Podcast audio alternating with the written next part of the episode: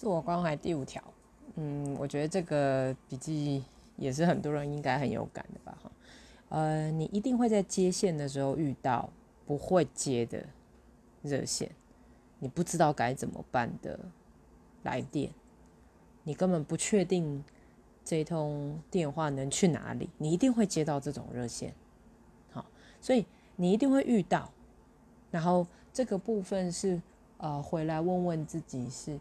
那我怎么去看不确定？我怎么去呃看未知？看我某一种不会？看某一种呃来电者打来了，可是我跟他一起好像都在那边，没有什么功能，没有什么进展哈。我们一定会遇到这种状况的，所以呃先看见这个部分的可能，然后慢慢的，也许我们可以承认，是的，有些时候我们真的。也许什么都做不了。